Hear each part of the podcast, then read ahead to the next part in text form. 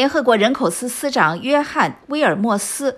在纽约联合国的新闻发布会上表示，As mentioned, based on the latest United Nations estimates and projections of global population, which were launched. 如我们所说，根据联合国去年七月对人口做出的最新估算和预测，印度预计将在这个月二零二三年四月超过中国，成为全球人口最多的国家。中国人口在二零二二年达到十四亿的顶峰，然后开始下降。And has begun to decline. 联合国经社部宣布这个消息之前，联合国人口基金会上个星期说到，二零二三年中期，印度的人口将比中国多二百九十万。事实上，联合国经济和社会事务部说，中国人口的峰值是十四点二六亿。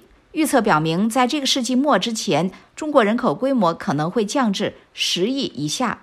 这一宣布引发了人们的思考，这就是印度能否重复。中国摆脱贫困，并且跻身世界主要大国行列的经济奇迹。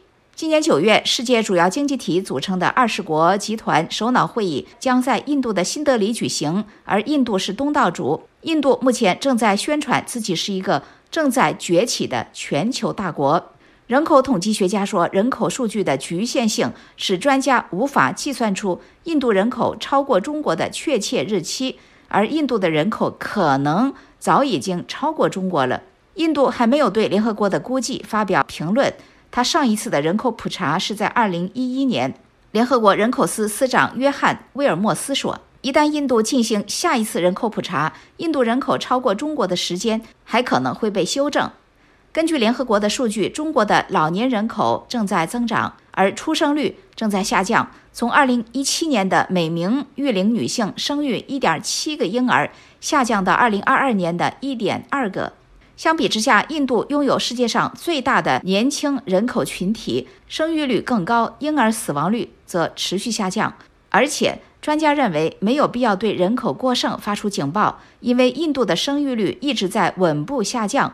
从1960年代的每名育龄女性生育超过五胎，下降到2022年的两胎。另外，美联社说，印度人口预计将在2064年左右停止增长，并且稳定下来。